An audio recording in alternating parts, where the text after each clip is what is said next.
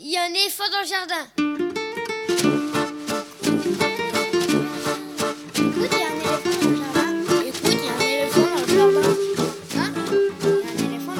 Bonjour, bonjour à toutes et à tous. Véronique Soulet au micro pour l'actualité culturelle des enfants petits et grands en Île-de-France. Une émission pour tous les adultes qui n'ont pas oublié qu'ils ont d'abord été des enfants. Chaque semaine, écoute, il y a un éléphant dans le jardin vous fait découvrir artistes, créateurs, initiatives, médiations qui offrent aux enfants de quoi nourrir leur imagination et leur curiosité. En tout cas, ce qui nous semble original, réussi, intéressant, avec des reportages, des chroniques, des interviews, des lectures concoctées par les chroniqueurs et chroniqueuses de cette émission et moi-même. Aujourd'hui avec moi au fil de l'émission, Augustine et Ottilie pour leur chronique littéraire, Elsa Gounod également pour sa chronique littéraire et Lionel Chenaille pour sa lecture. Aujourd'hui, on va surtout parler de livres, livres documentaires d'abord, à propos de ce passionnant album documentaire Les Mondes Roms d'Olivier Perroux, illustré par Marie Mignot, paru en mars dernier chez Gallimard Jeunesse pour les enfants des 9-10 ans. Passionnant d'abord parce qu'Olivier Perroux, acteur de terrain, connaît bien les Roms et sait donc déconstruire les clichés avec finesse, mais aussi parce que le livre, richement illustré, est très agréable à regarder. On en parle avec Olivier Perroux, ce sera dans quelques instants. Ensuite, Ottilie et Augustine, les deux ados de cette émission, présentent leur chronique mensuelle Mercredi, c'est lecture. Ce sera dans une soixantaine de minutes. En fin d'émission, Elsa Gounod propose sa chronique Grand Livre pour petites personnes, puis Lionel Chenaille lit un extrait de littérature générale sur le thème de l'enfance. Écoute, il y a un éléphant dans le jardin, c'est l'émission qui ouvre des fenêtres sur l'actualité culturelle des enfants. Nous sommes ensemble pour une heure et demie, alors c'est parti Écoute, il y a un éléphant dans le jardin. eh. La nouveauté discographique de la semaine n'en est pas du tout une en fait, elle n'est pas du tout récente puisque le disque CD d'Hervé Lapalu, réalisé avec le musicien Jonathan Matisse en enfancy, apparu en 2015 carrément, mais il n'est pas trop tard pour le découvrir. En tout cas, j'étais passé à côté, je viens de le découvrir et j'ai eu envie de vous le présenter aujourd'hui. Dans En enfancy, ça swing, ça chaloupe, ça chuchote, ça berce, sur des rythmes jazzy, raga ou plus traditionnels, inspirés des musiques du monde, comme on dit, dans une jolie diversité instrumentale, vocale et musicale. De sa voix chaude, aux registres variés, Hervé Lapalu se fait tour à tour poète ou espiègle dans ses chansons et musiques, pour certaines inspirées de ses séjours à Ouagadougou et à Madagascar, parfois joyeuses, légères, intimistes et même mélancoliques, parfois plus facétieuses, les chansons de Hervé Lapalu emmènent les petites oreilles et les plus grandes aussi en enfancy, un pays de son invention où il s'amuse avec les mots, les rimes, les sonorités pour inviter à rencontrer Ali les bons tuyaux, le vendeur d'eau de Bobo du Lasso, à entrer à l'école des chats, à faire marcher ses guiboles pour faire le tour de la planète, à danser avec ses pouces, à reprendre en chœur le patate blues ou même à revisiter la fable La cigale et la fourmi avec humour et délicatesse. Côté instruments, essentiellement des instruments à cordes. Y a la guitare, bien sûr, mais aussi la chorale, le banjo ou la basse, diverses percussions, ainsi que la sansa, autrement dit le piano à pouces, et même un orgue mécanique et quelques autres qui se sont glissés dans l'une ou l'autre chanson. Autant d'instruments que les musiciens se sont appropriés depuis longtemps pour composer des musiques et des arrangements riches et chatoyants.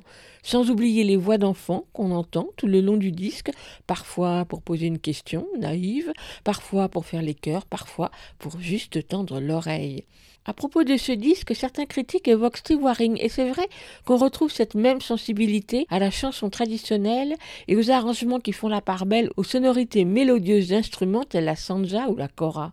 En enfancy de Hervé Lapalu et Jonathan Matisse est d'abord un spectacle musical qui tourne depuis un moment avec les JMF et j'espère bien que nous aurons prochainement l'occasion de voir en région parisienne ce duo rhône-alpin de Saint-Priest précisément.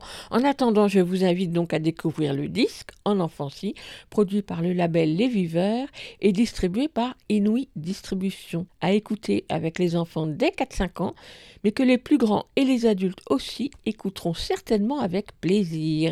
Tout de suite, parmi les 13 chansons du disque, je vous propose d'écouter Ali les bons tuyaux.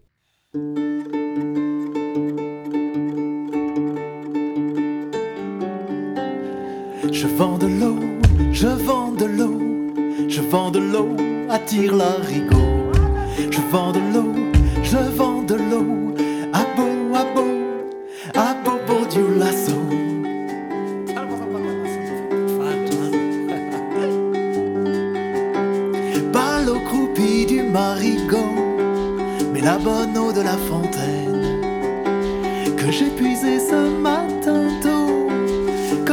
chaque jour de la semaine. Je vends de l'eau, je vends de l'eau, je vends de l'eau, attire l'arigot. Je vends de l'eau,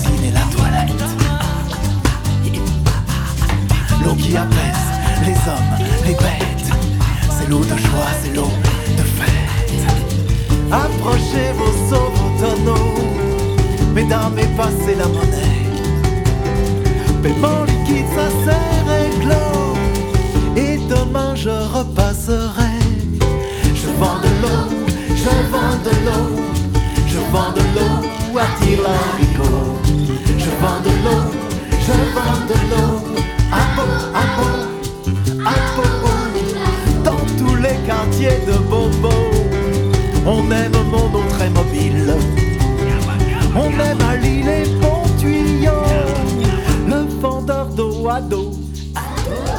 Le vendeur d'eau à dos. Le vendeur d'eau à domicile. Je vends de l'eau, je vends de l'eau, je vends de l'eau, attire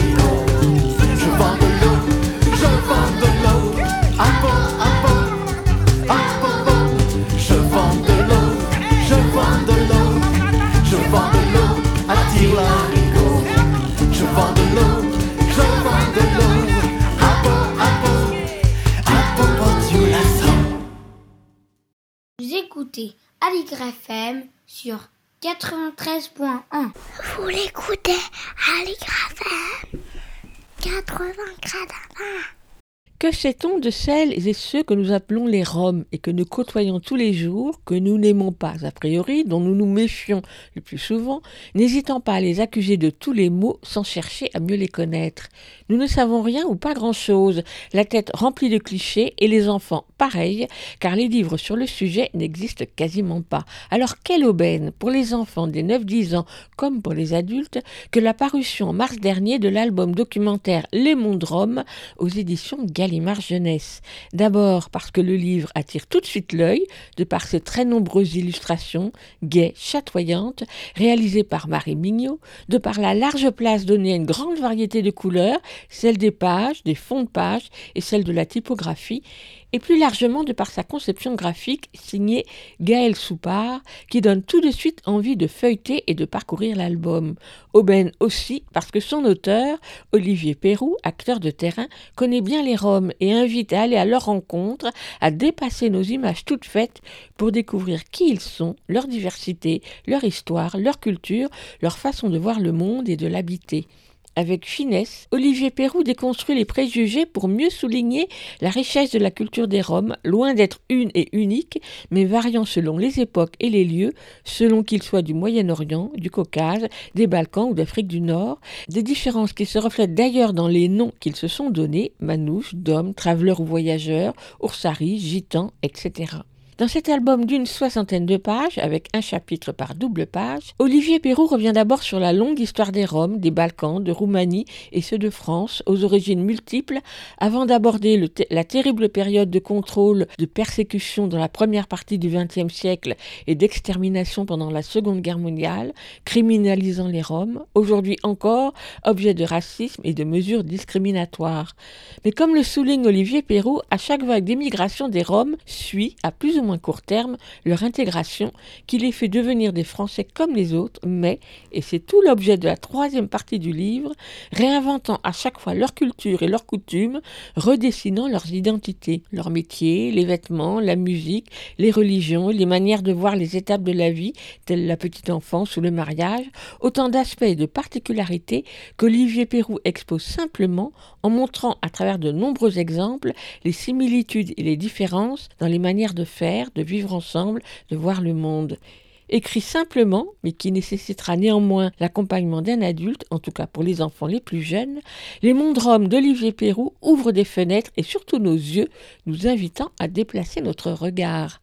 Aussi, je vous invite à le découvrir plus avant avec son auteur, Olivier Perrou, que je suis allé rencontrer dans sa ville, à Montreuil micro. Olivier Perrault, bonjour. Bonjour. Vous êtes euh, sociologue, vous travaillez depuis longtemps sur la question des mineurs euh, migrants. Vous êtes très engagé dans différentes associations. Vous intervenez souvent dans les débats, les, interviews et aussi les expertises sur la question.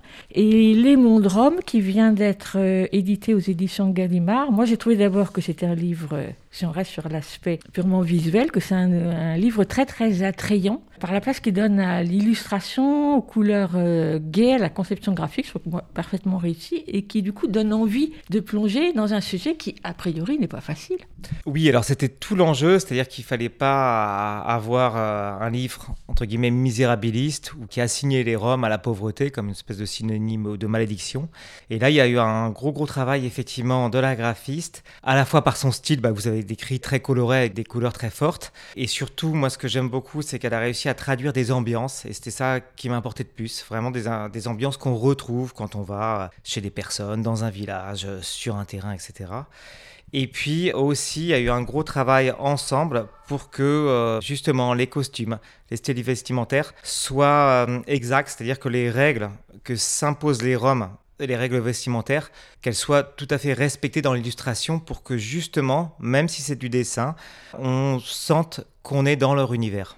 Alors remontons à la genèse de ce projet. Donc ma question première, évidente, va être de vous demander d'où est venu ce projet de livre, puisque c'est votre premier livre pour les enfants. C'est la première fois effectivement que j'écris un livre euh, pour des enfants, et donc l'idée n'est pas venue de moi. Tout simplement, c'est l'éditeur, effectivement Gallimard Genin, qui s'est aperçu qu'en livre documentaire, il n'y avait rien sur les Roms. C'est-à-dire qu'il euh, y a des livres pour les enfants qui sont des fictions qui mettent en scène des personnages qui sont Roms, ça c'est vrai.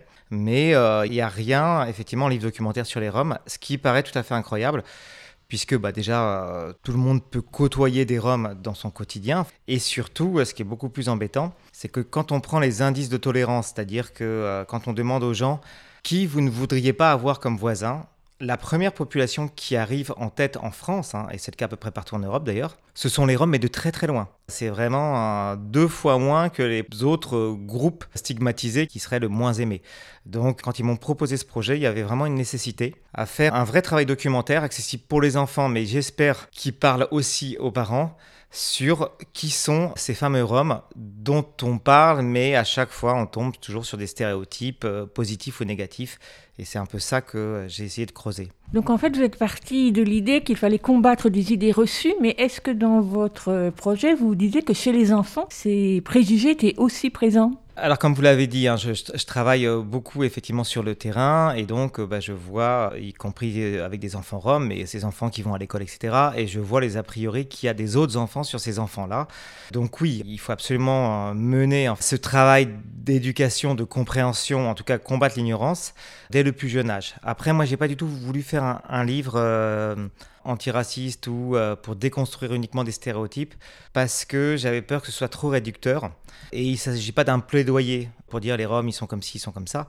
Il s'agit tout simplement d'être le plus fidèle possible par rapport à leur histoire, leur autre façon de voir la vie. Et si ça s'appelle les mondes Roms, c'est justement parce que euh, les groupes Roms sont très divers entre eux et il n'y a pas donc une seule façon d'être Rome, heureusement. Il y a plein de façons et c'est ça euh, que j'essaye d'inviter le lecteur, encore une fois euh, petit ou, adulte, à, découvrir à travers cet ouvrage. Il s'agissait de rester positif, j'ai envie de dire, dans, dans votre livre, tout en quand même en dénonçant, entre autres, les politiques françaises. Disons qu'il m'a semblé important de faire d'une part euh, l'histoire, enfin de, revenir sur l'histoire, parce que c'est que comme ça qu'on comprend mieux d'où vient cette diversité, et aussi ces stéréotypes pour le coup. Et après, évidemment, il y a des politiques qui vont créer, et notamment euh, les politiques françaises d'accueil qui ont été menées euh, depuis les, les années 90, j'ai presque envie de dire jusqu'à la crise Covid, après ça s'est un petit peu modifié, qui du coup en a fait une population un peu de paria, puisque les personnes ne savaient pas où s'installer, ils ne pouvaient pas accéder à du logement, enfin ce qu'on appelle l'hébergement social et autres. Et donc du coup ils se sont installés dans des bidonvilles extrêmement visibles, et qui a donné l'impression que ces gens euh, choisissaient eux-mêmes de vivre euh, en marge de notre société et n'étaient dans l'incapacité, si vous voulez, de s'insérer. Ce qui est totalement faux et qui est provoqué par l'accueil, mais pas par une culture imaginaire qui serait la culture rome, qui serait synonyme de vivre en marge. Ça, c'est totalement faux. Et donc, vous le glissez, non pas de façon très intrusive, mais au contraire par petites remarques. Oui, alors en- encore une fois, il ne s'agit pas de faire une démonstration ni même un livre militant. euh, il s'agit tout simplement de décrire les mécanismes. On essaie de comprendre pourquoi les personnes, par exemple, partent de Roumanie. C'est beaucoup des Roms roumains qui viennent en France.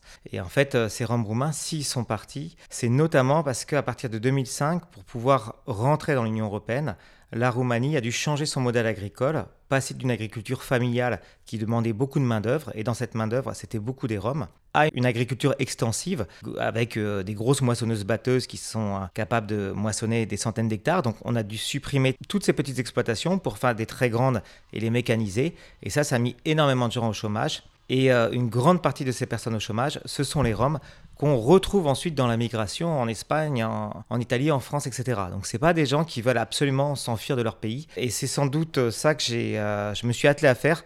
C'est à chaque fois de pointer sans doute des informations qui ne sont pas forcément connues du grand public pour comprendre les liens de cause à effet et pas tomber dans une vision culturaliste des Roms.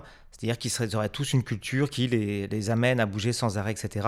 Ça, c'est pas du tout vrai pour euh, beaucoup de groupes roms. Alors, ouvrons le livre et en fait, dans l'introduction, ou plutôt la préface, vous informez, je ne sais pas si c'est vous ou si c'est l'éditeur, j'imagine que c'est vous, vous informez que c'est un documentaire et non pas une fiction. Et je me suis dit que peut-être que vous pensiez que lorsqu'on parle des Roms dans les livres pour les enfants, c'est justement pour raconter des histoires fictionnelles et bourrées de clichés, et que là, il s'agissait d'apprendre des choses. Oui, alors effectivement, c'est moi qui ai euh, écrit euh, cette préface. C'est pas une fiction. Enfin, je trouve qu'il y a vraiment des choses très intéressantes à traiter en fiction et je me permettrai absolument pas, surtout que euh, moi j'aime beaucoup les fictions, de dire que si on fait une fiction, c'est forcément des clichés. Non, non, pas du tout. La seule chose, c'est que quand on prend une fiction, on va prendre des personnages qui se rapportent à une situation donnée, dans un groupe donné, Rome.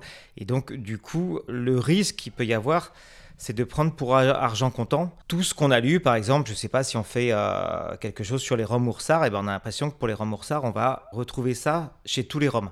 Et donc, effectivement, ce travail documentaire, c'est sans doute d'expliquer les différences entre les groupes, euh, les éléments communs. Et ça, une fiction, c'est pas son rôle de faire ça. On s'intéresse peut-être moins à la mentalité que va mettre en avant la fiction, mais qui est très important, plus à la compréhension, mais aussi à la culture, j'ai envie de dire aux cultures et surtout aux visions du monde qu'ont les Roms euh, de leur plus tendre enfance jusqu'à l'aune de leur mort. Et on va traiter les aspects effectivement sur la mystique, le rôle de la musique, le rôle du vêtement.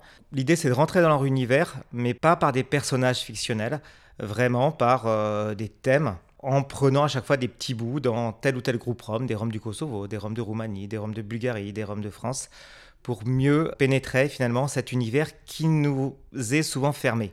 Alors je vais peut-être vous poser une question un peu bête, Olivier Perrault, mais pourquoi on les appelle les Roms? Pourquoi c'est ce terme-là qui est conservé alors que vous dites bien, et on le voit bien dans le glossaire qui est très intéressant, qu'il y a plein de mots différents? Le mot Rom, c'est juste une convention, c'est vrai qu'il n'a pas beaucoup de sens. En, langue romanie, Rom, ça veut dire un homme marié avec des enfants. Donc c'est un statut social qui est le statut social euh, le plus valorisé, c'est-à-dire quand on est Rom, il faut se marier, il faut avoir des enfants, sinon on a l'impression d'avoir raté quelque chose euh, dans son existence quelque chose de, fondamental. Après, les Roms eux-mêmes, effectivement, ne s'auto-désignent pas, c'est-à-dire qu'ils ne vont pas s'appeler Roms. Certains vont s'appeler, bah voilà, nous on est des voyageurs, nous on est des Yéniches, nous on est des gitans catalans. Euh, chez les Roumains, ils vont dire, voilà, il y a des Roudars, des Ursars, euh, des Calderar, etc. Donc ils vont prendre des noms de métiers. Et donc, ce mot-là, c'est juste une convention. Malheureusement, il faut en choisir un. Et le mot de cigane était trop connoté. Mais la grosse difficulté, et en fait, quelque part, le paradoxe, c'est que nous, on essaye toujours de les mettre sous une étiquette, les Roms. Donc malheureusement, je suis parti de cette étiquette-là, si vous voulez. Et eux, en expliquant qu'ils s'appellent différemment, euh, Gitan, Manouche, Yéniche, Caldera, Roudar, etc., ils vont nous signifier qu'en fait, ils n'ont rien à voir les uns et les autres. Donc nous, on dit, vous êtes tous cousins. Eux, ils disent, en fait, non, non, on est euh, différents, ça ne veut pas dire qu'on s'aime pas, mais on est différents et on ne se reconnaît pas comme des semblables. Ce livre documentaire, vous l'avez construit en deux parties. Vous êtes parti de l'histoire, vous l'avez dit tout à l'heure, pour ensuite aboutir dans une deuxième partie sur euh, les identités et les cultures euh, roms. Parler d'histoire à des enfants en quelques pages, pas évident, non? C'était non seulement un gros défi, parce que comme je vous ai dit, moi j'ai jamais écrit de livre pour les enfants, donc il fallait trouver un vocabulaire simple. Mon exigence, c'était faire simple sans être simpliste. Donc je voulais absolument pas qu'on ait de raccourcis historiques, parce que c'était des enfants. Et en plus, euh, j'ai tenté d'avoir deux niveaux de lecture, c'est-à-dire que je me suis dit qu'un adulte doit pouvoir apprendre autant que euh, l'enfant qui lit ça.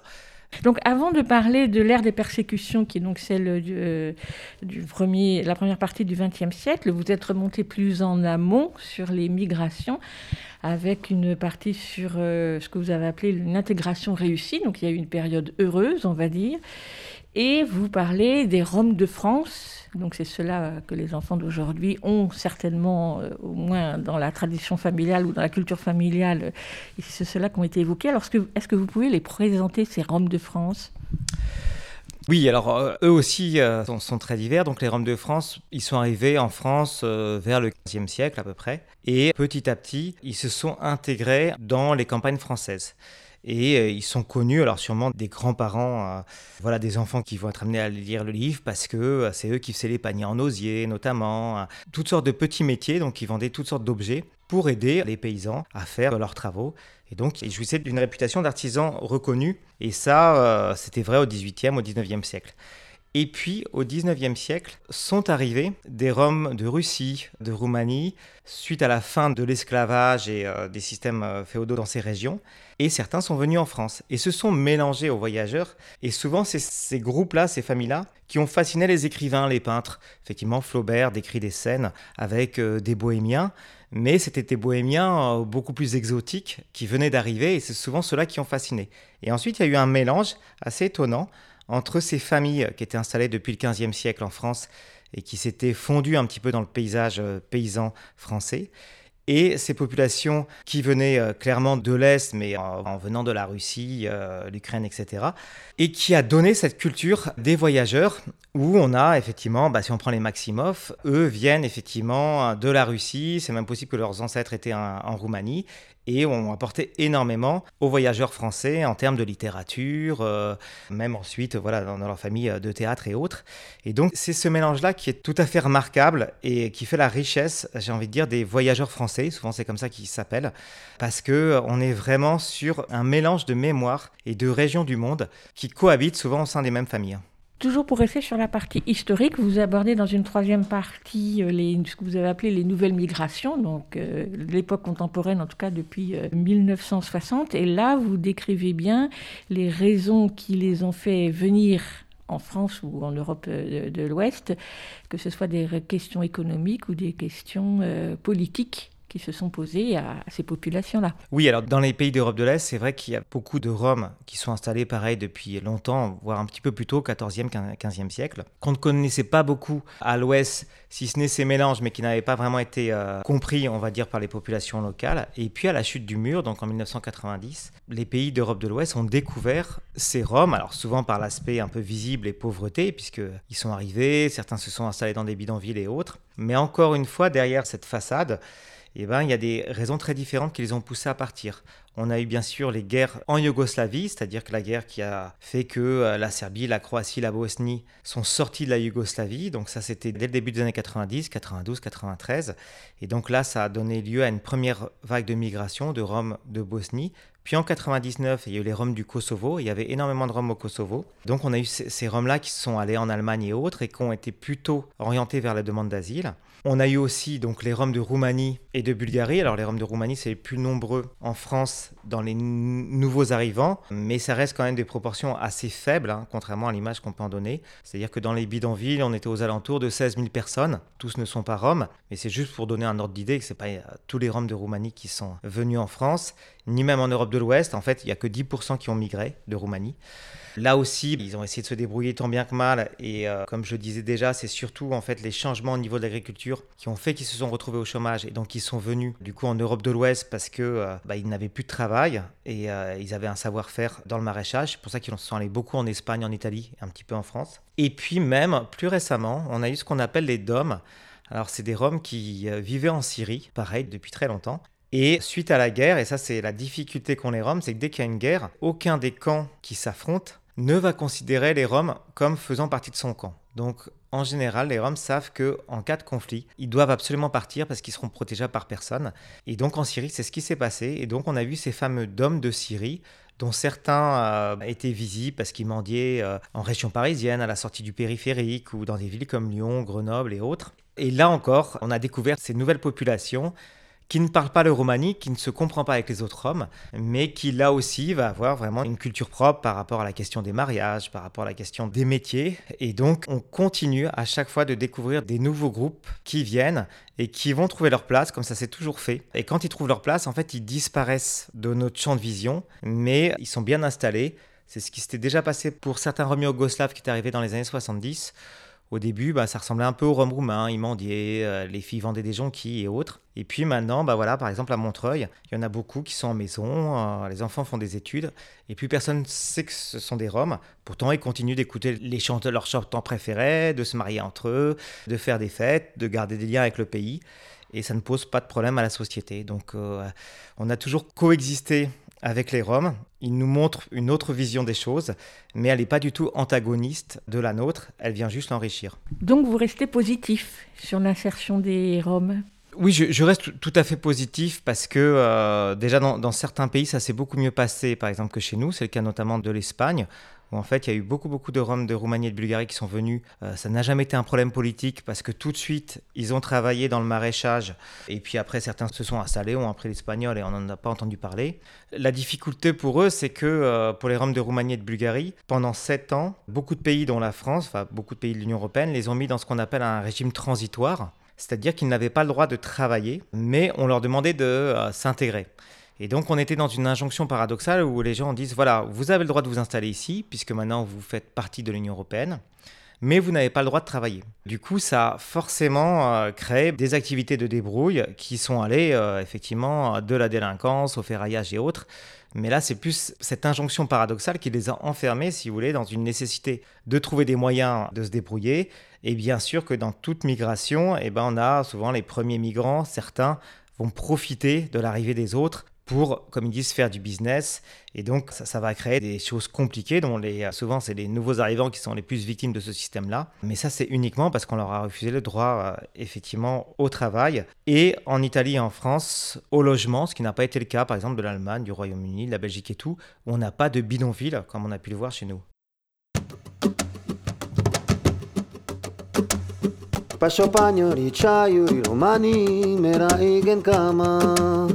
Pasho pagnoli ciaiuri romani me la egen kama Yo mamo yo mamo de mampani mamo de mampani mamo de mampani.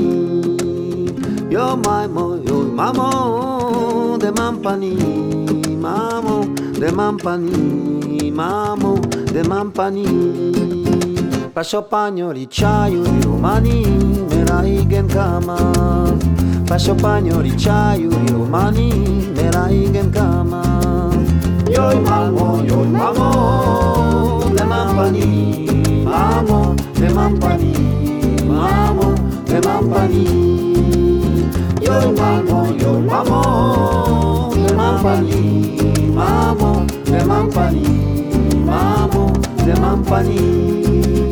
de mampani, mamo, de mampani. Yo mamo, yo mamo, de mampani, mamo, de mampani, mamo, de mampani. Passo pagnoli, besce la scorcori, prema usarela. Passo pagnoli, besce la scorcori, prema usarela. Yo mamo, yo mamo, de mampani, mamo, de mampani, mamo, de mampani. Yo mamo, yo mamo, de mampani, mamo, de mampani, mamo, de mampani. Passo pagnoli, besce la scorcori, prema usarela. Passo pagnoli, besce la scorcori, prema usarela.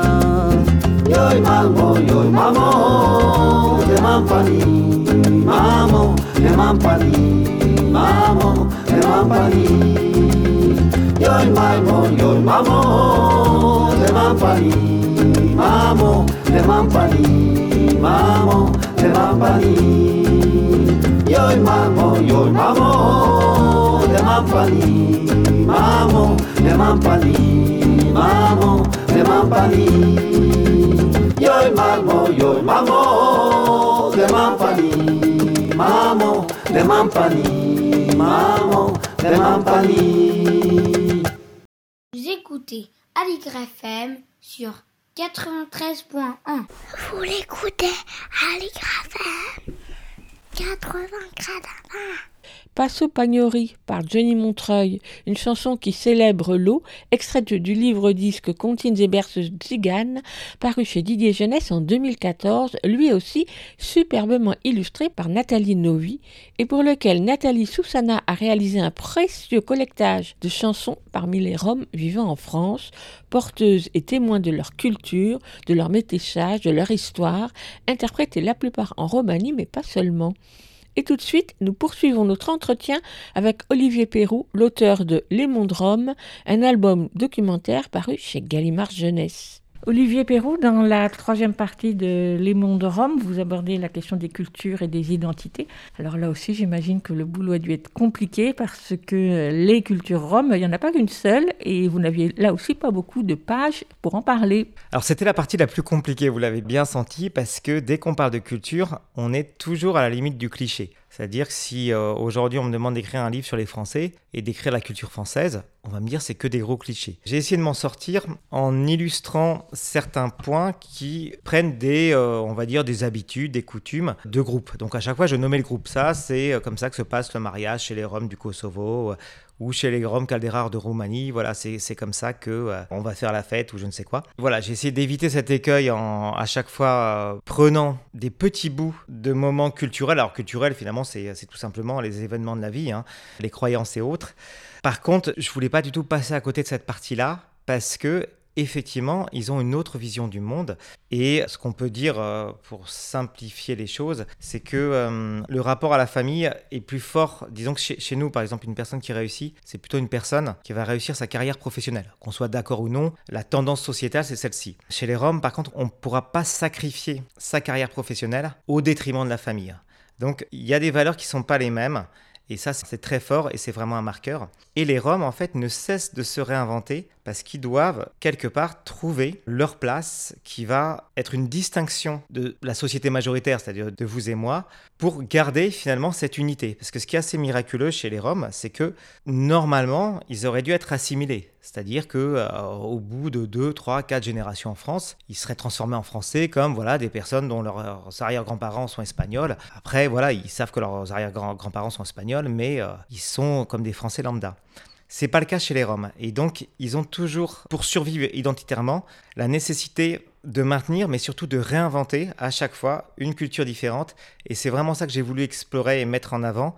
et absolument pas une culture qui serait euh, immuable, figée dans le marbre et qui ne serait pas euh, habituée à bouger. Effectivement, les jeunes vont utiliser les réseaux sociaux, donc c'est pas de la tradition hein, pure, c'est vraiment leur façon à eux de, j'ai envie de dire, de retsiganiser le monde, c'est-à-dire de transformer le monde pour le rendre comme ils l'imaginent ou comme ils le souhaitent. Donc les jeunes, les enfants qui naissent aujourd'hui sont dans cette tradition-là. Alors, ils cherchent, ils cherchent effectivement à chaque fois des nouvelles traditions. C'est ça qui est vraiment passionnant. Quand on était sur le modèle de la communauté villageoise, finalement, le modèle était assez établi. On vivait tous ensemble. euh, voilà, il y avait des mariages euh, avec des personnes du même groupe. Alors, c'était pas des cousins germains tout ça, hein, mais euh, donc des personnes qui appartenaient au même groupe Rome et tout. Et puis là, avec la migration, mais aussi euh, l'attrait de la ville, on a eu un éclatement de ces communautés. Et donc, les Roms ont cherché à trouver des moyens de se retrouver ensemble. Ça passe beaucoup par la religion, notamment tous les mouvements évangélistes, pentecôtistes, etc. Et tous ces grands rassemblements dont on entend parler l'été, souvent au journal dans des termes pas toujours très positifs, et ben c'est ça qui permet à ces communautés de se retrouver, de se rencontrer pour des baptêmes, des mariages. Mais ça passe aussi par des chanteurs, par en fait toute une culture qui serait parallèle à la nôtre et qui va créer un sentiment d'appartenance très fort et que chaque groupe rom recrée à sa manière avec ses nouveaux chanteurs, ses nouvelles modes vestimentaires. Euh, et c'est ça que j'ai tenté de partager, qui montre qu'on est vraiment sur une culture très vivante et absolument pas passéiste, muséifiée et d'une certaine façon morte. Alors justement, vous citez un chanteur qui s'appelle Florim Salam, chanteur de Manélé. Je ne sais pas si on, on prononce comme ça. J'aimerais bien que vous le présentiez parce que évidemment, je ne le connais pas du tout. En, en Roumanie, on a un, un style de musique qui s'appelle les manélés, qui pourrait être qualifié un petit peu comme euh, une sorte de pop aux accents orientaux, euh, aux accents euh, turcs, avec beaucoup d'utilisation de synthétiseurs et autres. Donc l'idée c'est d'avoir une musique très rythmée, souvent très joyeuse, et puis bien sûr avoir quelques pièces tristes, mais avec euh, tous les sons modernes qu'on peut avoir. Et donc c'est des musiques maintenant qu'on va entendre pratiquement dans tous les mariages, avec du coup certains chanteurs connus pour leur voix exceptionnelle, ce qui est le cas donc de Florine Salam, dont les, DVD, enfin les films qui sont faits pendant les mariages s'échangent entre groupes roms, entre familles et autres. Donc ça donne lieu vraiment à des vrais spectacles, des performances. Et donc Florine Salam, c'est sans doute maintenant le chanteur le plus connu. Il est apprécié chez les Roms, mais pas que, aussi chez les, chez les Roumains non-Roms. Et puis, ça a dépassé les frontières, puisque même Goran Bregovic l'a invité sur plusieurs albums, effectivement, enregistré sa voix. Il va se déplacer bah, souvent à l'étranger sur des mariages. C'est le fer de lance, si vous voulez, d'une culture rome qui va euh, dépasser les groupes qui étaient liés à des métiers traditionnels et créer une nouvelle forme de communion entre des Roms dont certains sont restés en Roumanie, d'autres sont partis en Italie, en France et autres.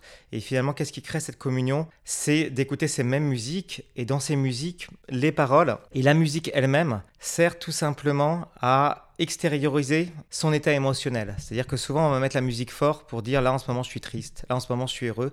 Et c'est un message qui est délivré aux autres.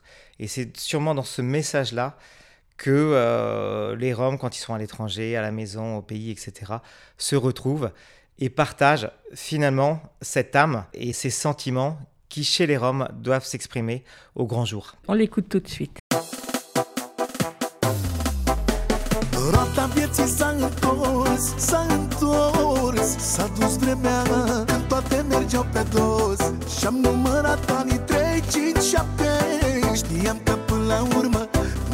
Lula, whistle.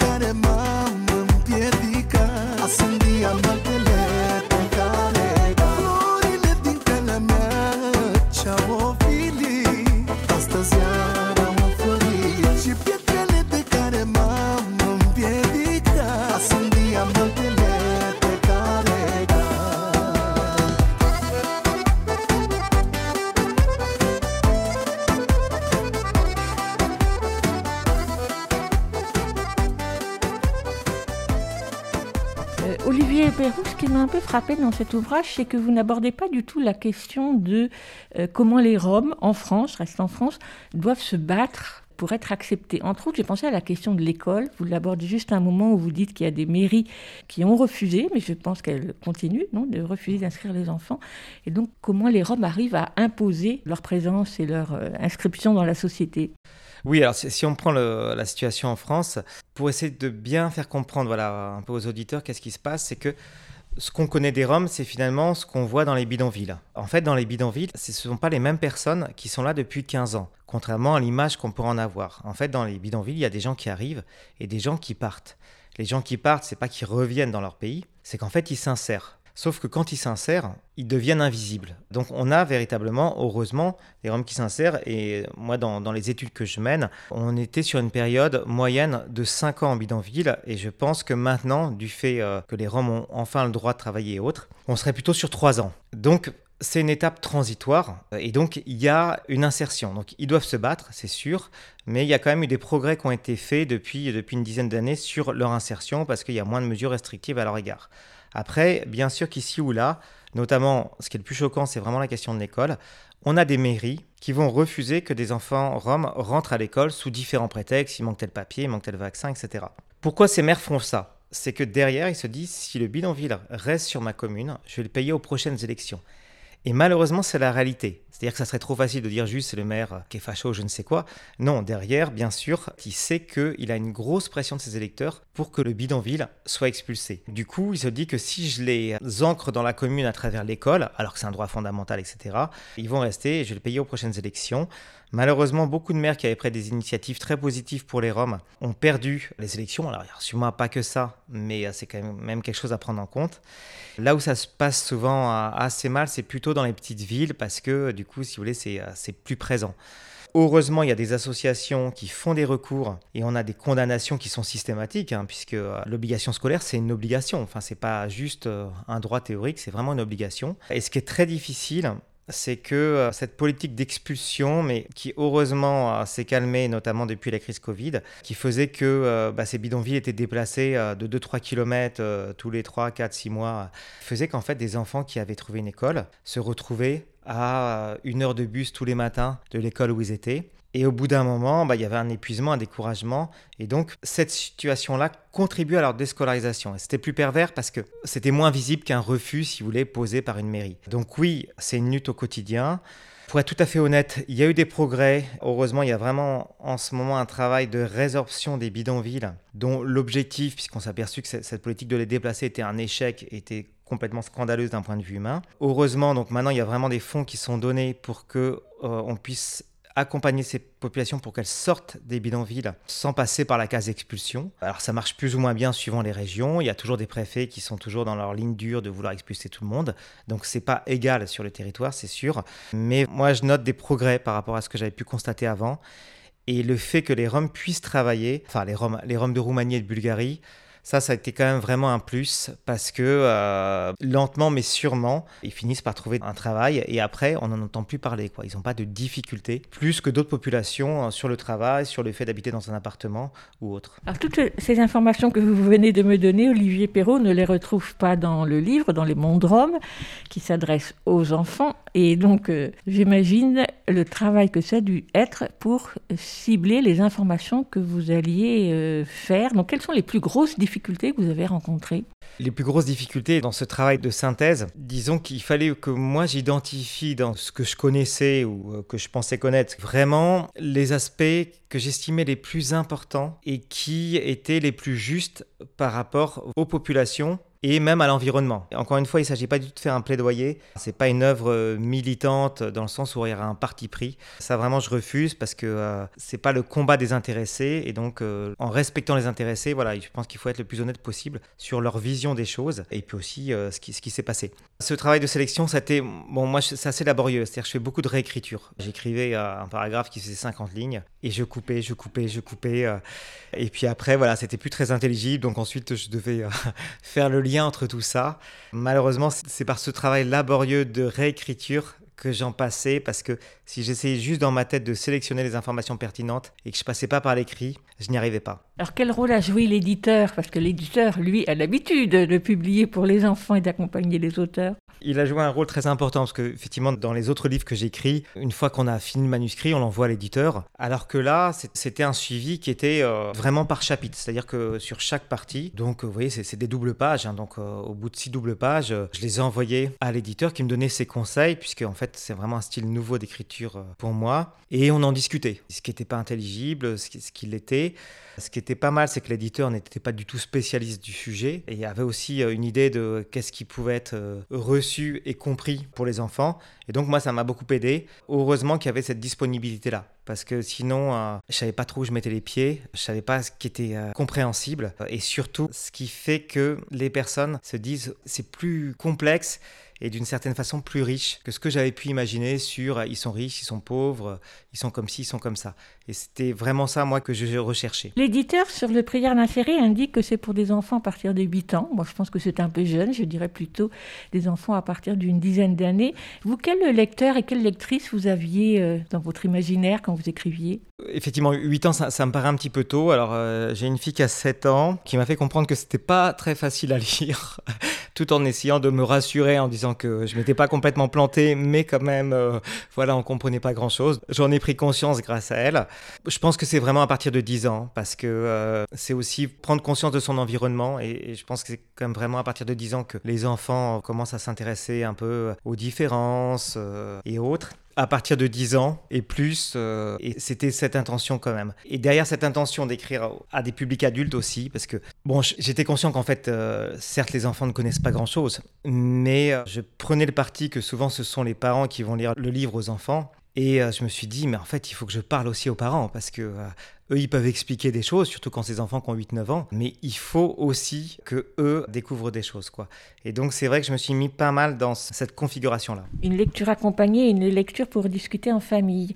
Donc, la composition du livre, à chaque fois, comme vous venez de le dire, ce sont des doubles pages qui elles-mêmes sont subdivisées en plusieurs parties et qui ont chacune un titre très accrocheur, très dynamique, souvent très joyeux. C'est vous qui les avez conçus ou c'est l'éditeur qui vous a aidé à trouver ces titres qui donnent envie d'entrer dans, dans la lecture? Alors, les titres, la plupart du temps, c'est vraiment l'éditeur. C'était une aide précieuse parce que trouver les titres, c'est toujours très très compliqué quand on est l'auteur. Enfin, en tout cas, pour ma part, c'est pas évident. Je trouve que c'est vraiment un plus. Et ça, j'aurais pas eu la capacité de le faire. Euh, voilà. On a envie de s'intéresser juste à un petit truc. On prend le titre, on lit le texte en dessous et on n'est pas obligé de le lire dans l'ordre. L'illustration, on l'a dit, c'est donc signée Marie Mignot. Elle est très dynamique, très joyeuse et vous l'avez dit tout à l'heure, elle est très précise aussi. Comment vous avez travaillé avec elle? Donc, l'illustration, on va le rappeler, elle prend beaucoup de place dans le livre, euh, quasiment autant de place que le texte. Donc, elle doit être très informative. L'illustration, donc effectivement, donc Marie a, a, fait un gros gros travail. Et euh, au début, on en avait discuté avec l'éditeur. Grosso modo, je voulais pas un, dessin qui soit trop axé sur l'imaginaire parce que euh, on restait dans un livre documentaire, donc il fallait quelque chose de précis. Et en même temps, un dessin qui ne devait pas être trop sombre puisque le risque, souvent, quand on parle des Roms, je vous dis, c'est qu'on va euh, vraiment tenter de toucher un peu trop ce côté misérabiliste, qui vraiment est très réducteur et ne reflète pas du tout la situation de tous les Roms, et heureusement. Marie, elle ne connaissait pas forcément les différents groupes Roms et autres, donc du coup, je l'ai alimenté en lui envoyant beaucoup de photos de groupes Roms différents. Alors, c'est des photos à la fois des costumes à travers les époques, où il y avait des tableaux, euh, des gravures et autres, mais aussi des ambiances, et, puis elle a fait aussi des recherches euh, là-dessus, des ambiances, des architectures, par exemple les architectures des Balkans, il fallait qu'on le retrouve dans le dessin. Et donc, euh, elle a fait vraiment ce gros, gros travail en gardant son style, effectivement, comme vous l'avez dit, euh, très coloré, avec des couleurs très flashy, et surtout, moi, ce que j'adore, c'est ces ambiances qu'on sent vraiment dans son dessin, qu'elle arrive vraiment à, à, faire vibrer, je pense, la personne qui juste feuillette le livre, tout en respectant vraiment cette diversité de styles, euh, d'architecture, d'ambiance qu'on va trouver chez les Roms. Donc ça a été un travail d'aller-retour assez, assez régulier et de documentation sur comment traduire en dessin, qui reste un, dessin qui ne doit pas être exact, c'est pas une réplique, c'est pas une photo, tout en, respectant effectivement les différences qu'ont les Roms dans leur style vestimentaire, leur style même au niveau de la coiffure et autres, et l'architecture, l'ambiance et autres. Moi j'ai envie aussi de souligner la conception graphique de Gaël Soupard, qui a fait un superbe travail autant sur la typographie que sur la couleur, que sur la mise en page, qui là aussi est vraiment euh, très original, je trouve, pour un documentaire. Oui, alors ça c'était un, effectivement un travail énorme moi, que j'ai trouvé très chouette parce que euh, tout ce qui était euh, la mise en page, euh, ce qu'on appelle l'encombrement, c'est-à-dire le texte par rapport au dessin et autres, ça c'était vraiment un travail très très poussé qui rend léger, en tout cas je l'espère, l'ouvrage et avec les textes qui ne prédominent pas. On rentre par le dessin et après on regarde les textes. Et c'était vraiment ça l'intention. Et ça, c'est vraiment ce travail euh, de mise en page qui permet, euh, je trouve, euh, ça. Et toutes les typos des titres ont été écrites à la main pour garder un côté, j'ai envie de dire, plus personnel, plus artisanal et qui ressemble justement aux intéressés. On va pas les standardiser. C'était vraiment pas l'idée du livre. Il fallait que dans la typo, on sente un côté où on sort des standards, on sort des polices classiques. C'est un livre de petit format. Il fait quelques 80, non 60 pages, donc il n'est pas très long. Et il y a une partie, moi, qui m'a bien plu parce qu'elle a tendance à disparaître des livres documentaires, c'est la partie euh, en savoir plus et comment aller plus loin. Donc je pense que c'est vous qui l'avez euh, euh, imaginé. Comme vous le disiez tout à l'heure, ben, il n'y a pas beaucoup de livres qui parlent aux enfants des peuples roms. Oui, alors il y a eu un travail hein, d'une documentaliste qui a justement fait ce travail de recension des ouvrages pour les enfants qui parlent des Roms. Effectivement, on est essentiellement sur des, fictions. Ça me semblait important aussi, comme à l'éditeur, de mentionner certaines associations. Bien sûr, on ne peut pas toutes les mettre. Et puis aussi d'avoir un, glossaire. Alors là, euh, on passe dans le livre, il n'y a pas forcément de référence, mais il y a toujours des mots qui intriguent. Et donc, il y, a des mots dans le glossaire. Et puis, un aspect dont on n'a pas parlé, j'ai voulu donner quelques euh, mots de la langue, de la langue romanie. Donc dans le texte, ils sont placés, euh, j'ai envie de dire pas de façon euh, abusive parce qu'il ne s'agissait pas d'en faire un jargon, mais j'ai trouvé que certaines choses étaient euh, intraduisibles et c'est important aussi de sentir ce qu'apporte une langue dans l'univers des personnes qui la parlent. Et j'ai voulu aussi qu'il y ait cette petite entrée linguistique qui est souvent en fait la première entrée chez les enfants quand ils voient des enfants qui parlent pas leur langue dans la, classe, et ils, ils, prennent conscience qu'ils parlent une autre langue. Et ça c'est une richesse que j'ai cherché à distiller tout au long du livre. Olivier Perrou, en quelques mots, est-ce que vous pouvez présenter euh, Trajectoire et Hors la rue, qui sont donc euh, deux associations auxquelles vous êtes très associés Hors la rue, c'est une association qui va bientôt fêter ses 20 ans. C'est une association qui est à Montreuil et dont le travail, en fait, c'est d'aller à la rencontre des enfants qui se retrouvent en errance. Parmi eux, il y a des enfants effectivement roms, mais aussi on a des enfants d'autres nationalités euh, qui viennent du Maroc, d'Algérie ou autres. L'idée à chaque fois, c'est d'essayer de rencontrer des enfants qui ne sont suivis par personne connus par personne, et justement de créer une accroche avant même de pouvoir les protéger, parce que ces enfants souvent qui sont un peu dans le rejet, elles gardent une place à part, puisque finalement c'est une association qui travaille avec des publics dont personne ne veut. C'est pour ça que je suis très attaché, j'y ai travaillé, je suis toujours membre du conseil d'administration. Et puis Trajectoire, c'est une association qu'avec un, un autre collègue on a fondée. Là l'idée c'est d'utiliser les outils de la recherche scientifique pour comprendre dès qu'on a des populations migrantes pour lesquelles l'accompagnement social classique ne fonctionne pas. Donc l'idée c'est de faire des études assez rapides, ce qu'on appelle des recherches-actions, et ensuite, une fois qu'on a compris les points de blocage, d'accompagner les professionnels pour que ces points de blocage soient dépassés. Ça nous arrive de travailler assez régulièrement dans les bidonvilles, certains bidonvilles voilà, où il y a des difficultés, mais aussi avec d'autres publics, euh, des jeunes Guinéens, des jeunes qui viennent d'Afrique du Nord. En ce moment, on travaille sur des femmes qui viennent de Côte d'Ivoire. À chaque fois, l'idée, c'est euh, une recherche dans le but d'aider les professionnels à adapter leur accompagnement aux difficultés que rencontrent ces personnes. Olivier Perrault, est-ce que vous avez déjà rencontré des enfants autour de Les Rome et est-ce que vous allez le faire? Il y a eu euh, effectivement une première soirée organisée dans une librairie La Petite Égypte, mais alors il y avait très peu d'enfants, et c'est vrai que ça s'est un peu transformé en conférence. Mais en revanche, et ça j'aimerais bien, il n'y a pas eu vraiment de session où on discute autour du livre avec les enfants. Et donc ça c'est vraiment quelque chose que j'aimerais bien mettre en place, soit avec des écoles ou des médiathèques euh, ou autres. Et ça me paraît vraiment important. J'aimerais bien euh, m'approprier aussi cet aspect-là du livre, voilà, du coup qui me dépasse. Comment ce livre peut servir avec des enfants à leur parler d'un sujet qui est méconnu, car et comment eux, ils se l'approprient et ce qu'ils en retirent. Ça, je suis très très curieux euh, d'attendre et de voir leur, euh, leur, réaction. Vous avez bien raison, l'appel est lancé. Ma dernière question, Olivier Perrault, sera ma question habituelle pour vous demander quel est le livre de votre enfance qui vous a marqué et qui vous a peut-être conduit aujourd'hui à écrire un livre pour les enfants. Cro-Blanc m'avait particulièrement marqué. Sa Majesté des Mouches aussi de William Golding m'avait bon choqué, mais moi, ça avait été vraiment une révélation quand j'avais été euh, enfant. Je, vous dis vraiment ce qui, euh, ce qui me vient comme ça. Le journal d'Anne Frank aussi, j'avais été euh, très sensibilisé. Après, il y a toujours des mélanges avec, je pense, des histoires personnelles et autres. Moi-même, je vais avoir des origines qui sont liées à la Roumanie à l'Ukraine ce choix de découvrir finalement des mondes qui nous semblent inconnus et inaccessibles.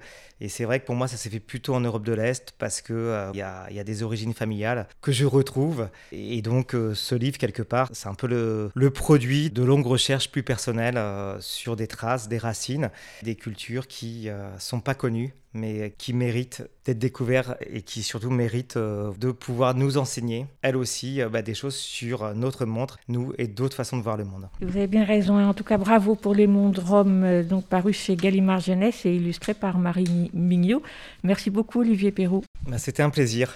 Le Monde Rome d'Olivier Perroux, illustré par Marie Mignot, apparu chez Gallimard Jeunesse en mars dernier. Son format n'est pas très grand, alors si vous ne l'apercevez pas sur les tables ou sur les étagères de votre librairie, n'hésitez pas à le demander.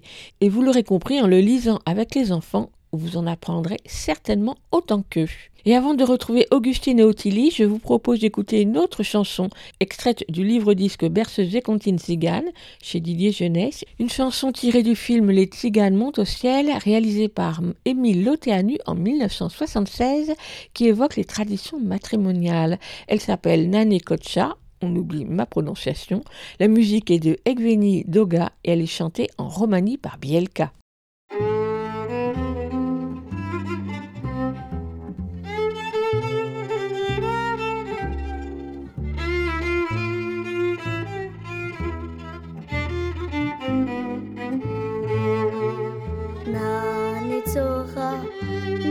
yarat Tekinam mange yadat Silvi java palaro Tekinam mange oro Ay da la la la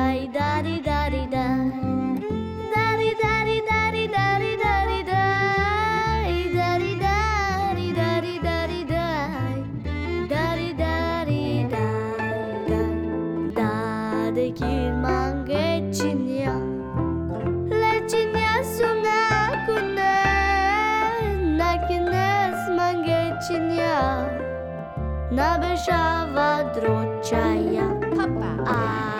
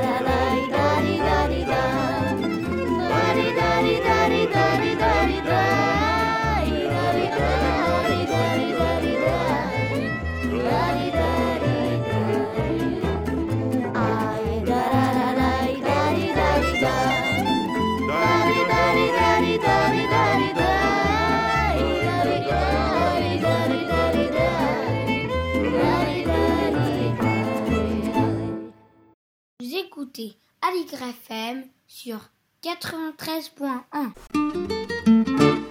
Écoute, j'ai un éléphant au jardin. Augustine et Ottilie sont deux adolescentes qui lisent roman sur roman. Chaque mois, elles nous présentent à deux voix un ou deux romans qu'elles ont lus et appréciés dans leur chronique Le mercredi, c'est lecture. Aujourd'hui, ce sont deux romans. On les écoute.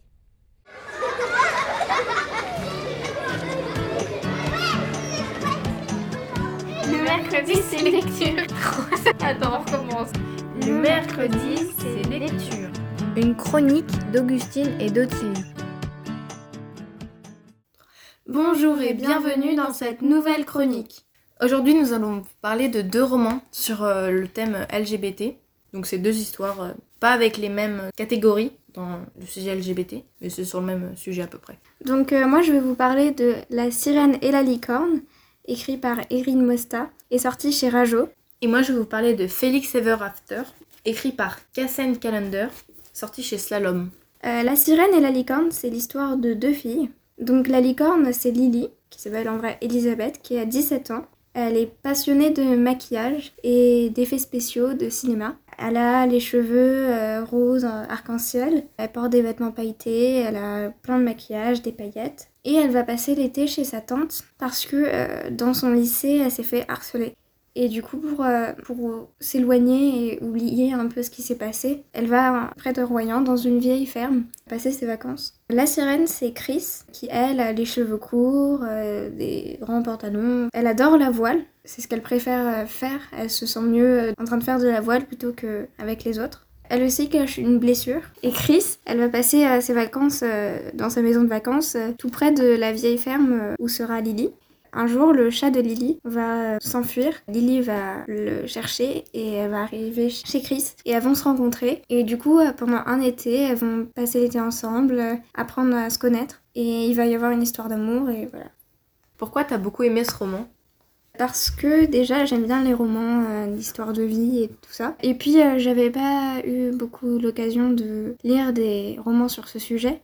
Comme euh, chacune, elles ont un, un peu une blessure, euh, un secret qu'elles euh, gardent pour elles et là c'est un peu la raison pour laquelle elles sont en vacances ici. C'est intéressant parce qu'on on le sait pas tout de suite et du coup on a envie de savoir. Et puis on a envie de savoir comment ça va évoluer leur relation parce qu'au début elles se connaissent juste, après vont être amies et puis après un peu plus. C'est qui qui raconte l'histoire? C'est un des deux personnages ou les deux ou un narrateur extérieur? C'est Lily qui raconte l'histoire, donc euh, c'est un peu comme son journal. quoi.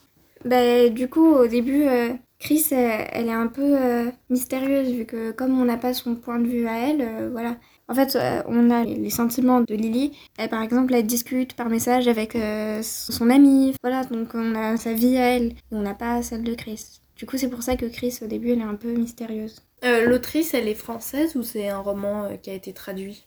Non, c'est un roman français. Euh, je ne connaissais pas du tout Erin Mosta et je n'ai pas lu d'autres livres d'elle. Et toi, Augustine, est-ce que tu as lu des livres d'Erin Mosta? Je viens de vérifier, donc elle a écrit que ça, donc oui, non, je n'ai rien lu d'elle. Ah, bah, peut-être que si un jour elle écrit un autre roman, je le lirai alors. Est-ce que tu vas nous lire un extrait? Oui, je vais vous lire un extrait du chapitre 1, mais pas le tout début parce que j'ai pas trouvé ça intéressant pour présenter le, livre. Moi, c'est Lily. Lily pour Elisabeth. J'ai une grand-mère anglaise, ou pour licorne. J'ai des robes noires et des cheveux arc-en-ciel, et toujours trois ou quatre couches de fard sur la tronche. Je suis passionnée par les effets spéciaux et les maquillages de cinéma. Je ne suis pas une adolescente normale. J'ai du mal à rentrer dans le moule. Le professeur de mon lycée le répète assez souvent. J'ai 17 ans, j'aime la chimie, j'adore lire, je n'ai jamais été trop mauvais élève, et je ne sais pas où je vais aller en terminale à la rentrée. Je n'ai pas trop envie de revoir mon ancien lycée. Je crois que le sentiment est réciproque. Les autres établissements auxquels j'ai envoyé des dossiers n'ont pas encore accepté de m'accueillir, et je n'arrive pas à m'en inquiéter. Euh, du coup, Augustine, est-ce que, euh, après ma présentation, tu as envie de lire euh, La sirène et la licorne? Oui, ça m'a beaucoup donné envie de le lire, surtout que ce sujet n'est pas trop abordé, je trouve. Enfin, pour notre âge, il n'y a pas vraiment beaucoup de romans, donc euh, celui-là Mm. me donne très envie de le lire. Et toi, Augustine, qu'est-ce que tu vas nous présenter? Donc moi, je vais vous présenter Félix Ever After, écrit par Cassian Callender. Donc on va suivre Félix, qui est un jeune garçon trans, et il cumule un peu toutes les étiquettes. Il est noir, queer, trans, mais son identité reste quand même un peu trouble pour lui, parce qu'il sait pas s'il peut vraiment se considérer comme un garçon, malgré les transformations qu'il a fait. Et aussi, il a jamais été amoureux, enfin il n'a jamais eu de vraie histoire d'amour. Pourtant, il s'appelle euh, Félix Love. Et donc on va suivre tout son parcours dans un peu cette réflexion de son identité. Dans tout ça, il va y avoir des problèmes parce qu'il y a des gens qui vont afficher des anciennes photos de lui quand il était encore euh, une fille avec son dead name, donc son nom euh, d'avant. Et donc il va essayer de trouver qui c'est parce qu'au début il va penser que c'est son ennemi bien sûr, qui le déteste. Et donc il va se faire passer pour quelqu'un qui s'appelle Chance, vu que Félix veut dire chanceux en latin. Et mais grâce à cette discussion, en fait, il va vraiment se lier d'amitié avec cette personne. Alors cette personne ne sait pas vraiment qui il est, mais euh, tous les deux vont vraiment commencer à former un lien très fort. Et euh, dans tout son parcours un peu, quand il va se faire harce- harceler ou quand il va y avoir donc cette expo, euh, il va être accompagné par son ami Ezra et tous ses autres amis aussi, qui sont tous une communauté donc LGBT aussi. Il va y avoir des, personnes gays, lesbiennes, il y en a peut-être d'autres, mais je sais plus. Bah, c'est vraiment une histoire très touchante parce qu'on va suivre son parcours pour euh, comment se faire accepter en, en quelque sorte, comment euh, lui-même peut s'accepter, sur savoir aussi qui il est, sur son questionnement de l'identité. Et en plus, donc, ça va être au milieu de l'adolescence, enfin, plus dans la fin de l'adolescence pour lui, mais c'est vraiment donc la période où on se pose des questions, il va même aller dans des, des groupes de parole, donc des groupes de parole LGBT, pour savoir qui il est, si du coup en fait il peut vraiment se considérer comme un garçon ou pas. Et c'est vraiment, je l'ai déjà dit, mais très touchant. C'est un réel coup de cœur. Euh, Est-ce que c'est le premier roman sur ce sujet que tu as lu? Alors sur LGBT non, sur trans non plus, parce que j'avais lu Birthday, que j'avais hésité à présenter d'ailleurs, qui a été aussi un gros coup de cœur pour moi. C'est vraiment, et là c'est encore aussi un mélange de toute la communauté, et c'était vraiment un gros coup de cœur celui-là aussi. Euh, Est-ce que c'est un roman français? Euh, non, c'est traduit de l'américain. Donc l'histoire se passe près de Brooklyn, je crois, ou en tout cas dans ce coin-là.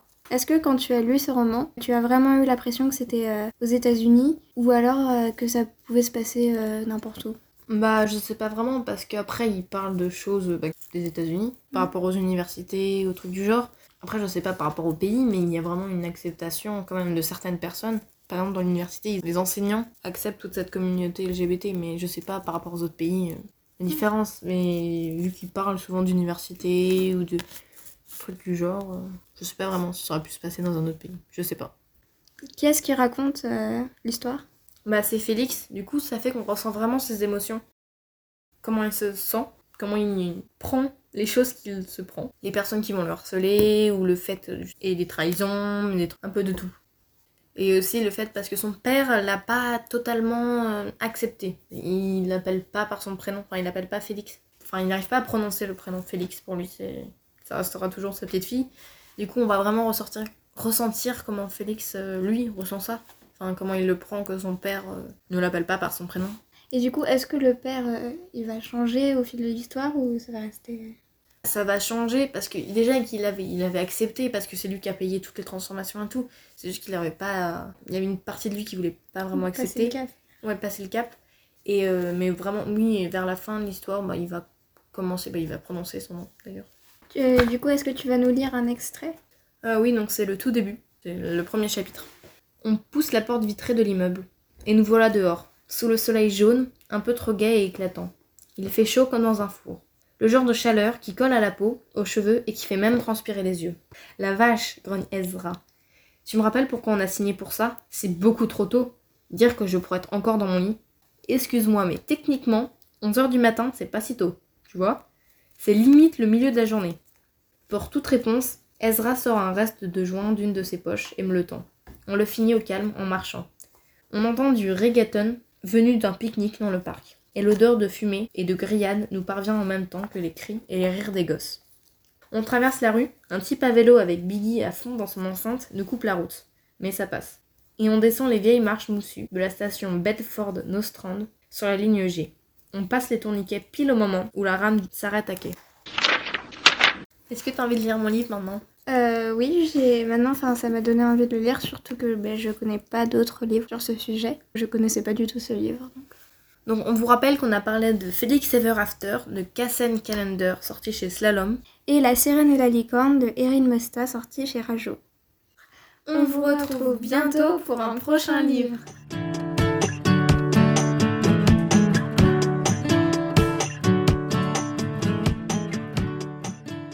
Félix Ever After de Cassen Calendar, traduit de l'anglais par Manukos, apparu aux éditions Slalom en 2021 et il fait 370 pages. La sirène et la licorne d'Erin Mosta, apparu chez Rajo en 2018 et fait 270 pages. Vous écoutez Aligre FM sur 93.1. Vous l'écoutez à l'IGRAFM 80 gradins. On écoute Nomi Nomi chanter Dans ma ville, une chanson tirée de son livre disque au titre éponyme sorti en 2017 chez Nathan.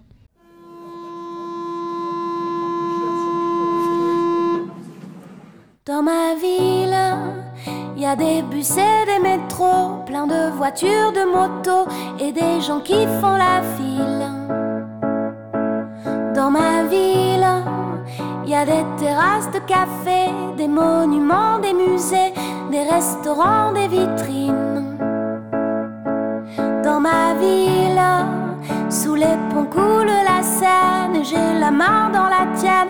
Dans ma ville, dans ma ville, sous les ponts coule la Seine, et j'ai la main dans la tienne. Dans ma ville, j'entends parler toutes les langues. J'aime aller acheter des mangues sur le marché de Belleville. Dans ma ville, des grues, des marteaux piqueurs, des ambulances, des scooters, des musiciens qui défilent. Dans ma ville, sous les ponts coule la Seine, et j'ai la main dans la tienne. Dans ma ville, dans ma ville, sous les ponts coule la Seine, et j'ai la main dans la tienne.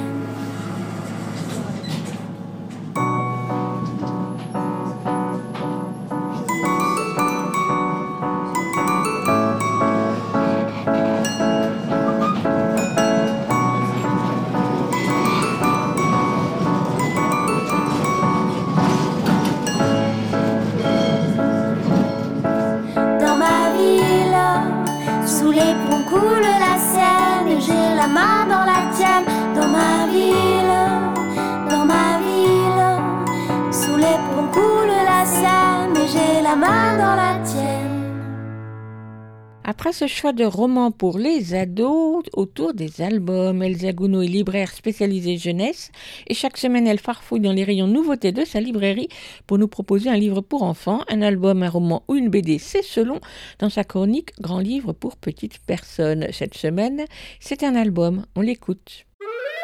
Grand livre pour petites personnes par Elsa Gounod, libraire à Paris. Bonjour, aujourd'hui je vais vous parler du guide de survie dans la ville de Ao Shuo, paru récemment aux éditions 2024 dans leur collection jeunesse 4048. Ao Shuo est une artiste et autrice illustratrice chinoise ayant étudié aux Beaux-Arts de Pékin et aux Arts décoratifs de Strasbourg. Son premier album, Guide de survie dans la jungle, paru en 2020 aux éditions 2024, a obtenu une mention spéciale à la dernière foire du livre jeunesse de Bologne. Elle est également peintre et réalise des installations. Après son premier livre, voilà donc le guide de survie dans la ville, qui suit le même principe. On suit une créature étrange qui s'empare dans sa bibliothèque de la forêt d'un guide de la ville qu'elle rejoint et dont elle parcourt les rues. Au fil de ses pérégrinations, elle va trouver les solutions à tous ses questionnements dans ce précieux manuel. Ce livre navigue entre albums et bandes dessinées sans texte, tout en développant une réelle narration, une intrigue et beaucoup d'humour. La grosse créature verte et informe a des allures entre le blob et le barbe à papa, avec un côté aussi mou que malléable qui la sort de bien des situations. Elle parcourt les rues d'une ville assez impersonnelle avec ce manuel de trucs et astuces, sorte de guide des castors juniors pouvant apporter ou mettre sur la voie de solutions à tous les problèmes possibles pouvant se présenter dans cette ville. À partir de ce qu'elle voit ou lit dans le guide, elle imagine des parallèles farfelus aux situations face à elle, allant jusqu'à se coiffer d'une serpillière trouvée sur le rebord d'une fenêtre pour imiter un chien à poil long, ou se peigner avec des arêtes de poisson dénichées dans les ordures. Il y a bien de la part de cette créature une interprétation fantaisiste du guide que l'on imagine bien plus terre à terre par les croquis que l'on y aperçoit, et là est toute la drôlerie de cette histoire. Le livre dans le livre est compris à sa sauce et adapté avec les moyens du bord. L'on découvre avec plaisir une grande fantaisie dans cette virée en ville bien amusante, où la créature se saisit de son environnement et de ce qui s'y trouve, l'utilise et le modifie. C'est malin, astucieux, amusant et plein d'imagination, ce qui donne une lecture réjouissante et pleine de fantaisie pour petits. L'imagination par association d'idées du personnage rejoint bien celle souvent développée par des enfants. Il y a une confrontation, ou du moins un réel décalage entre le quotidien dans la ville, pouvant dénoter d'une certaine rigidité, et son utilisation comme d'un terrain de jeu pour l'imagination bien fertile de la créature. Au-delà de l'humour évident se nichant dans toutes les idées saugrenues du personnage, une certaine forme de poésie se dégage de ce livre. Alors que tout devient possible, certaines inventions poétiques dépassent les solutions données par le guide. Ainsi, la créature va se mêler à la nature en plantant des graines dans sa nouvelle chevelure, laissant la pluie et le soleil faire leur œuvre pour que les plantes lui poussent dessus et lui apportent l'ombre recherchée. Voilà une certaine poésie de l'absurde, de l'impossible, de l'oxymore qui fait sourire bien au-delà de l'humour. À noter la place prépondérante de la lecture dans ce livre sans texte, qui en deviendrait presque une parabole fantaisiste sur la lecture. La créature, plongée dans son livre ou guidée par lui, montre le plaisir de la lecture et ce qu'elle permet, ce que l'on en fait, les interprétations qui en sont possibles. Entre rêve et réalité, l'on se retrouve dans un monde d'une grande fantaisie. À cela s'ajoute la notion du livre dans le livre, mise en abîme du manuel lui-même sans texte et dont les conseils sont faits de schémas en tout genre. Voilà une mise en abîme que l'on retrouve en couverture du livre, où la créature lit le guide en couverture duquel quelqu'un le lit. Ao Shuo développe un jeu narratif et graphique très intéressant sur la forme de l'album et sa composition. L'on se retrouve vers la bande dessinée avec une sorte de séquentialisation irrégulière mais très maligne. Beaucoup d'illustrations sont en pleine page, avec parfois un détail de cases se superposant à un endroit, comme un gros plan intégré dans une illustration plus large. Des enchevêtrements de cases permettent par moment de mêler deux espaces-temps sur la même illustration, avec la décomposition et l'évolution d'une action en simultané.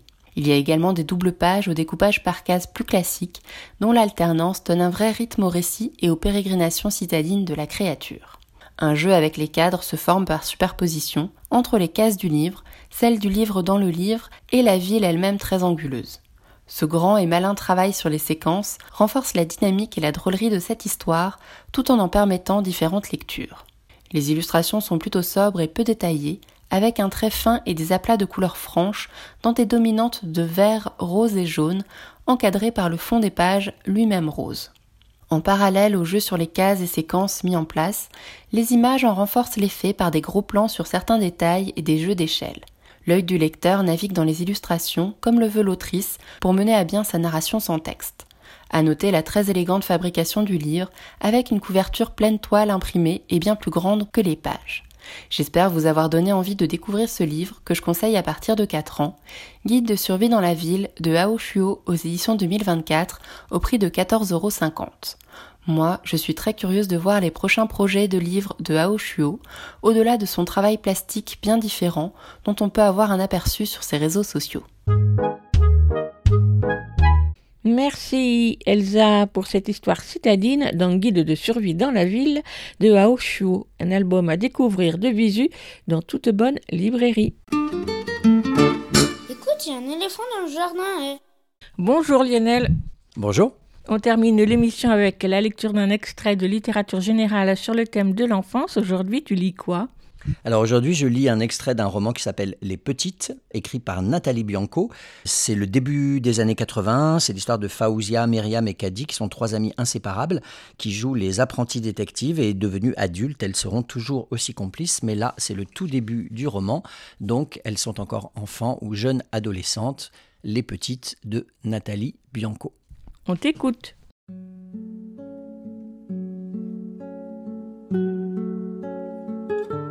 On nous appelait les petites. Où que nous allions, dans la cité, partout, ce surnom nous suivait. La mère de Myriam, toujours inquiète et protectrice, qui répétait sans cesse Ne vous éloignez pas trop, les petites. hein Celle de Faouzia, qui prononçait avec son merveilleux accent Ah, l'y voilà, les petites tout en nous ébouriffant les cheveux. Et puis, tout le temps, les grands, les jeunes, ceux qui passaient le plus clair de leur temps à traîner et fumer au pied des immeubles ou sur le parking, et qui nous houspillaient Faut pas rester là, les petites, allez, cassez-vous Et lorsque l'on insistait et que l'on protestait, ils nous répondaient à chaque fois Non, non, vous êtes trop petites. Ce surnom nous agaçait, autant qu'il nous plaisait. Nous l'aimions parce qu'il nous donnait à nous aussi l'impression de faire partie d'une bande. D'ailleurs, jamais on n'aurait vu dans la cité l'une sans les deux autres. Les petites, c'était Fouzia, Myriam et moi, Kadi, la petite métisse grande pour son âge. Mais nous n'avions pas envie d'être vues comme des petites. Nous voulions être euh, courageuses et fortes. Nous voulions être des détectives privées, vives et intrépides. Notre héroïne préférée était Fantomette, la jeune aventurière masquée des livres de la bibliothèque rose. Alors, nous étions les trois Fantomettes. Nous n'avions la permission de jouer que dans le hall du numéro 26, celui où habitait Myriam, parce que c'était le plus distant de la rue, le moins fréquenté et le plus calme, et parce que ses parents ne l'autorisaient pas à s'éloigner. Faouzia avait le droit d'aller partout où ses frères pouvaient garder un œil sur elle. Quant à moi, peu importe ce que je faisais et où j'étais du moment que je ne dérangeais pas ma mère et que personne ne se plaignait de moi. La cage d'escalier était notre terrain de jeu. Nous avions installé le siège de notre agence de détective à l'entrée des caves, d'où nous établissions des stratégies afin de mener à bien nos missions dans les étages. L'un de nos rêves était d'avoir de vrais talkie-walkie, mais en attendant de disposer d'un équipement électronique de pointe, nous avions bricolé un téléphone à l'aide de deux pots de yaourt reliés par une ficelle. Ce dispositif ingénieux ne remplissait toutefois pas parfaitement son rôle de moyen de communication à distance, puisqu'en réalité, il fonctionnait juste quand nous étions côte à côte. Lors de nos missions dans les étages, nous préférions utiliser l'alphabet morse, appris à l'aide d'un article dans le journal de Mickey. Nous tapions en rythme mystérieux sur la rampe pour prévenir de l'imminence d'un danger, comme l'arrivée du facteur ou d'un voisin. Nous avions tout un tas d'équipements d'agents secrets, la plupart chippés dans les pif gadgets des frères de Faouzia. La lunette astronomique, numéro 677, était notre préférée. Et quand l'une des trois fantomètres partait en mission au dernier étage, elle était assurée de pouvoir faire le guet et repérer l'arrivée de n'importe quel agresseur. Nous possédions aussi le microscope à monter en kit, numéro 689, destiné à analyser les empreintes digitales et les traces de poudre. Mais l'appareil fragile avait très vite échoué à remplir sa mission. Nous aimions tout de même le poser sur la boîte en carton retournée qui nous servait de bureau à l'entrée des caves, parce qu'il donnait une caution scientifique à notre installation, surtout s'il était posé à côté de notre appareil à mesurer la vitesse du vent, numéro 701. L'utilité de ce gadget ne nous était pas clairement apparue, mais nous l'adorions, parce qu'il était beau et mystérieux, et que personne à part nous ne pouvait se douter que les fantomètres avaient ce pouvoir rare et poétique de mesurer la vitesse du vent. De nous trois, Myriam était la plus fantasque et la plus lunaire. Elle rapportait souvent des gadgets et des objets improbables. C'était toute une affaire de la convaincre que les pois sauteurs du Mexique, numéro 598, ou la machine à faire les œufs carrés, numéro 602, n'avaient aucune utilité dans une enquête des fantomètres. Souvent, j'y renonçais, contrairement à Faouzia qui était déjà la plus déterminée de nous trois. Un mini conflit éclata le jour où Myriam apporta un sachet hermétique rempli de petites graines. Nous connaissions déjà cet extraordinaire phénomène car les frères de Faouzia avaient eux aussi trempé leurs pifis plusieurs jours dans l'eau pour les ramener à la vie.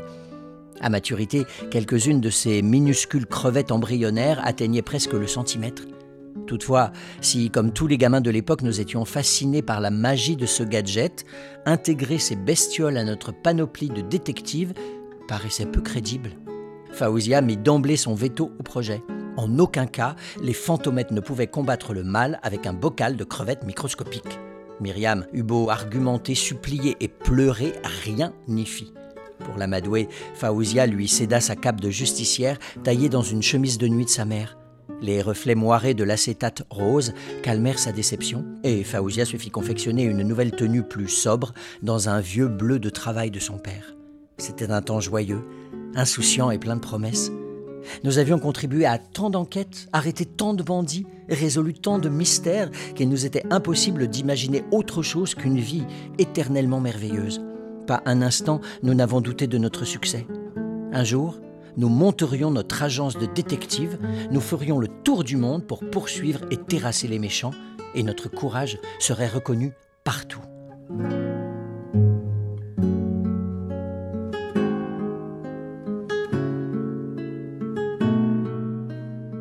Nous rappelles le titre de ce roman, Lionel Ça s'appelle Les Petites de Nathalie Bianco et c'est paru en 2021 chez 6ème édition. Merci Lionel, à la semaine prochaine. À la semaine prochaine. Écoute, il y a un éléphant dans le jardin, c'est fini pour aujourd'hui. On se retrouve la semaine prochaine, même jour, même heure, même fréquence. En attendant, vous pouvez réécouter cette émission ou celle des semaines passées sur votre application habituelle d'écoute de podcast ou bien sur Podcastix qui héberge le podcast. Vous pouvez également suivre l'actualité de l'émission sur Instagram et sur Facebook. Tous les liens sont regroupés à l'adresse suivante linktree slash un éléphant dans le jardin. À la semaine prochaine. À plus. À la prochaine. À plus. À la prochaine. À plus. À la prochaine. À plus. À la prochaine.